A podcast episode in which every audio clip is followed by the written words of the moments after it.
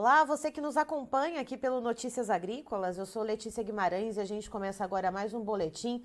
Vamos falar sobre o mercado do boi gordo que segue bastante pressionado, preços ali testando abaixo dos 200 reais, romper esse patamar ainda na semana passada e abrem o mercado futuro nessa segunda-feira nessa condição. Mas quem vai destrinchar né, com a gente um pouco sobre esse assunto, né, ajudar a desdobrar uh, essa situação é o Geraldo Isolde, que é analista de commodities da Levante Inside Corp. Seja muito bem-vindo, Geraldo. Oi, Letícia, tudo bem? Opa, tudo certo. Certo, o que está complicado são os preços da roupa do boi, né, Geraldo? É, pois é, Letícia. É, semana passada a gente é, rompeu esse piso, né, bem psicológico aí de 200 reais uh, aqui nos futuros e, e, e posteriormente no, no, no, no, nos indicadores à vista também, né? O uh, mercado tentou dar uma melhoradinha na sexta-feira, deu ali um, um alívio, pessoal aí pro final de semana, a gente teve uma boa alta aí, de coisa de R$ 3,50 uh, nos vencimentos até, até dezembro, né? Em todos os vencimentos deste ano. Aí a gente teve uma alta de pelo menos 3,50 arroba, mas não se sustentou, né? O mercado está caindo hoje de novo. Abriu na segunda-feira assim. É um cenário bem. Acho que, acho que o cenário é triste, né? Acho que é a palavra exata. Uh, e com quedas acumuladas no ano aí bem grandes, né? é, boi outubro aí caindo 35%, aí se a gente for considerar a última sessão aí do ano passado, uh, já dá 110 reais de queda arroba. Uh, e cai, isso até sexta-feira, né? É, se a gente for considerar aí a sessão de hoje, aí, uh, colocando aí mais um, um real e cinquenta arroba de queda, né? Então, uh, nos futuros, atualmente, os, os futuros até setembro, todos negociados abaixo de 200 reais, né? É, o indicador Exalc de sexta-feira, R$ 199,90, também abaixo de 200. E o indicador o, o privado lá da AgroBrasil, um pouquinho melhor, né? Ele chegou a. Ele, ele chegou a, a ser negociado, a ser calculado abaixo de 200 na quarta e na quinta-feira e na sexta melhorou, melhorou um pouquinho, foi para R$ 203,36. Uh, mas, assim, situação bem ruim aqui para pro, os participantes do mercado de boi. E para você que está nos acompanhando aqui no Notícias Agrícolas e principalmente pelo nosso canal no YouTube, Notícias Agrícolas Oficial, não se esqueça de se inscrever no nosso canal, ativar o sininho para receber as notificações. Assim, sempre que começar a transmissão nova aqui no canal, você vai ser informado. E, claro, deixa o like no nosso vídeo também.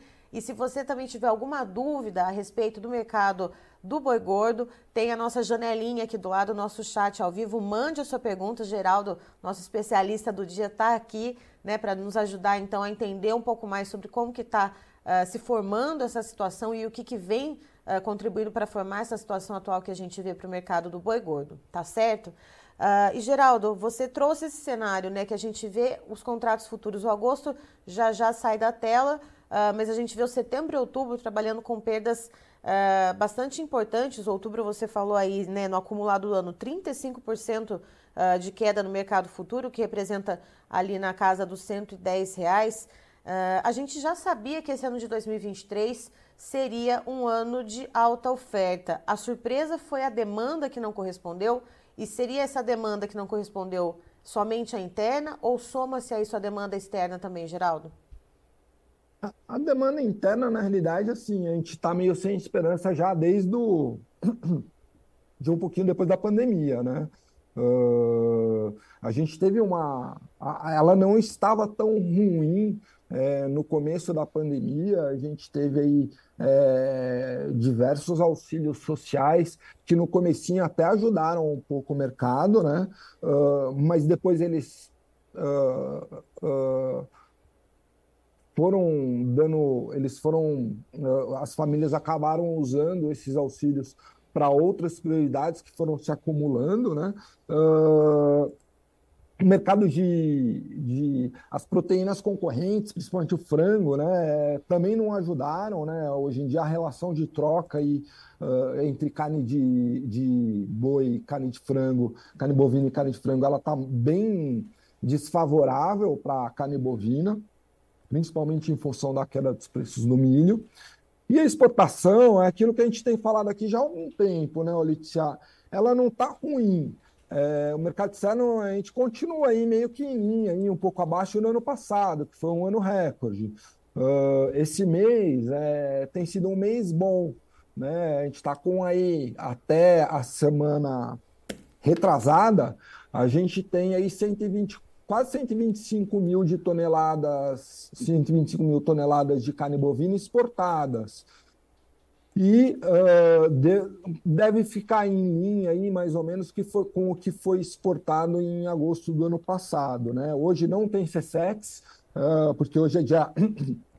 Geralmente, quando a segunda-feira cai mais, mais próxima do final do mês, a CSEX ela já adia o relatório para o mês seguinte para poder é, soltar os dados de todo mês, né? Então a gente não tem relatório hoje, né? Quando tradicionalmente é divulgado e o relatório vão, eles vão soltar no dia na sexta-feira, 1 de setembro, referente a todo o mês de agosto. Mas o que a gente tem observado é, é que realmente o, o problema não tem sido o volume, não tem sido a quantidade desculpa, o volume tem sido os preços, o, o problema tem sido os preços, né? Então, uh, a gente aí tem aí uma até julho de 2003, é, de 2023, a gente tem a China pagando aí 5.039 dólares a tonelada, né? Contra julho de 2022, é, contra, contra janeiro, julho de 2022, quando se pagava 6.850 dólares a tonelada. Na realidade, esse, esse preço que eles estão pagando agora é, se perde até mesmo para 2021, quando se pagou aí 5.402 dólares a tonelada. Ele só vai ser superior a 2020. Né, quando se pagasse 4.647 dólares. Mas mesmo em 2020, a gente tinha aí um, um, um, preço um pouco melhor, né? É, a gente teve aí no comecinho aí de, de 2020 aí um preço aí uh, em torno de 200 reais, né? Mas depois esse preço melhorou um pouco, ele chegou aí até, uh, do, até quase 300 reais aí em 2020.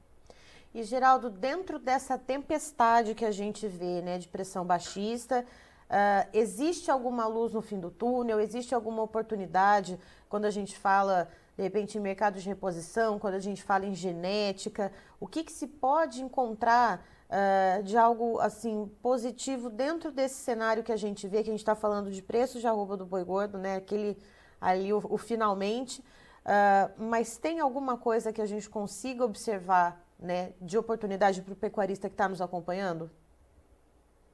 É, Letícia, assim, vamos lá. É, primeiro falando do preço da arroba aí um pouquinho para frente, né? O que, que, pode acontecer?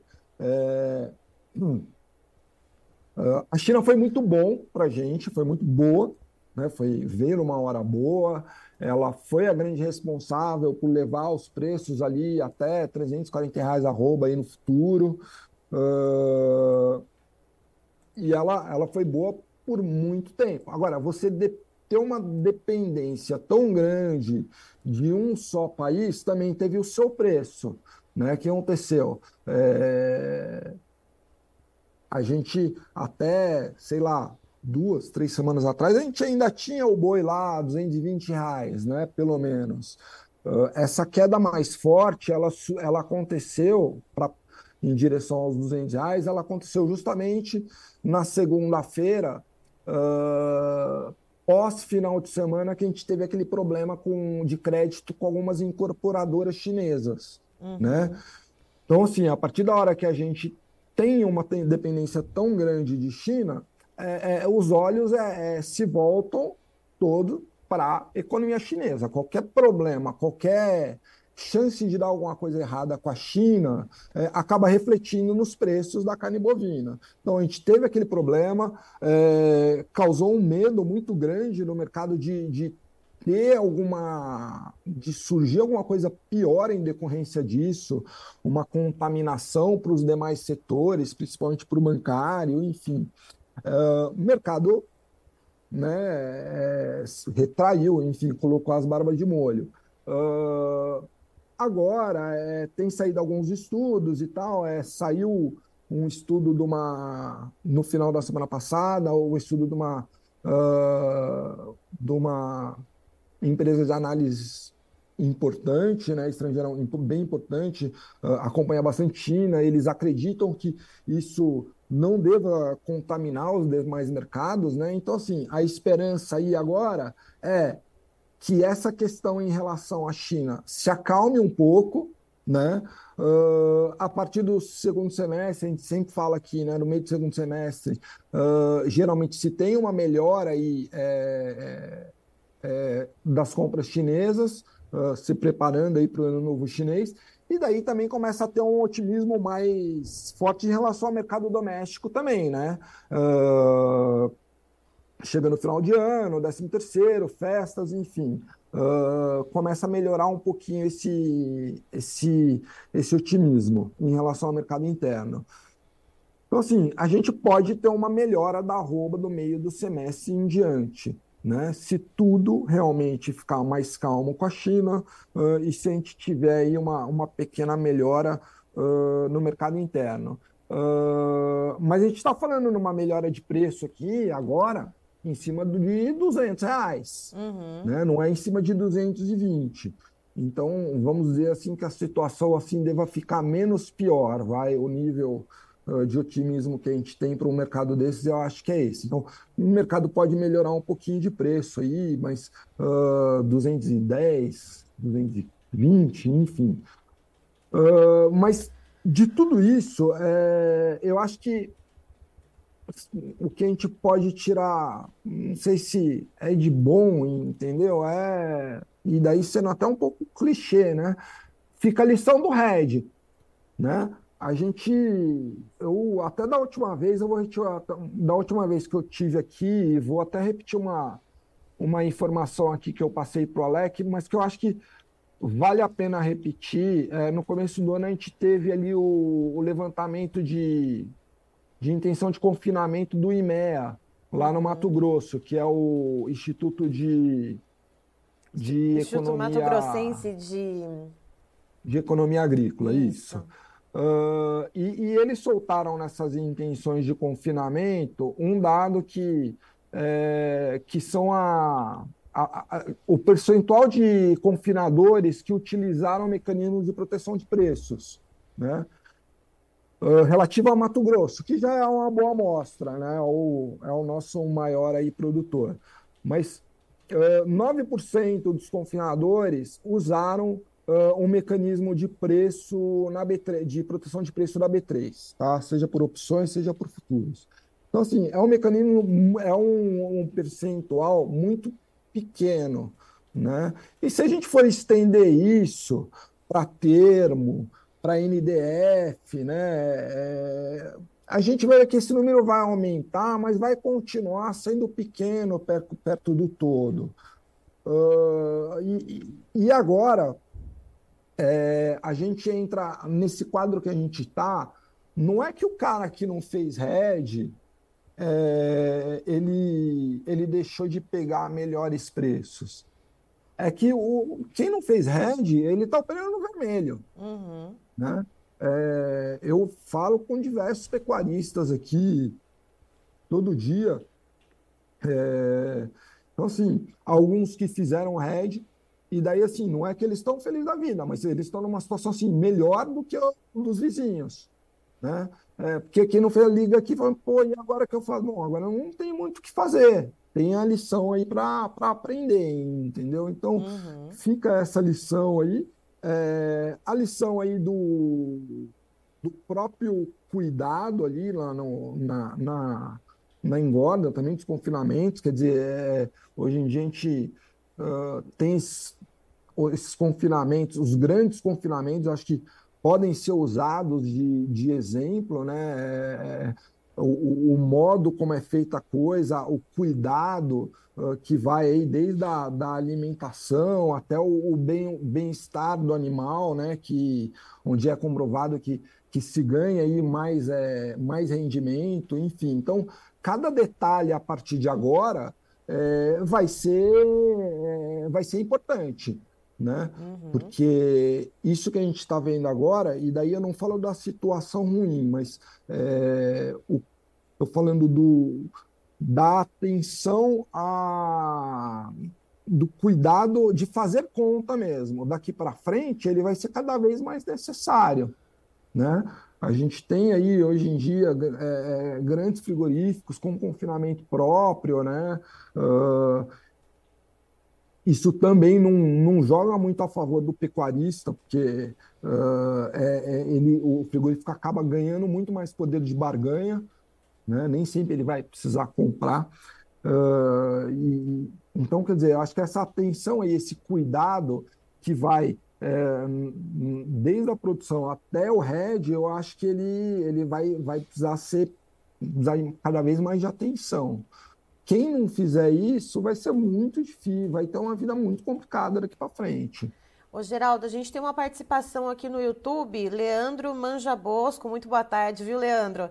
Uh, ele fala do Rio Grande do Sul, o que, que ele diz? Que ele é produtor de gado lá, então, em terras gaúchas, e ele diz o seguinte, cheguei no supermercado, 30 reais o quilo da paleta bovina. Parece palhaçada isso. Como vai melhorar o consumo interno se não baixou para o consumidor? Então, como que, que é. a gente consegue traçar essa relação com o comentário do Leandro? E muito obrigada, viu, Leandro, pela sua participação com a gente. É, Leandro, é, é verdade. É, é, a gente. Isso daí é, acho que é conversa diária de qualquer grupo de pecuarista, né? Os caras mandando foto de supermercado de tudo quanto é lugar do Brasil, com preço. É, o, tá, esse preço na gôndola ele está demorando muito para cair e daí realmente não ajuda, né? É, eu tenho aqui, ó, uh, os preços aqui. Pegar aqui os preços aqui no, no, no atacado, né?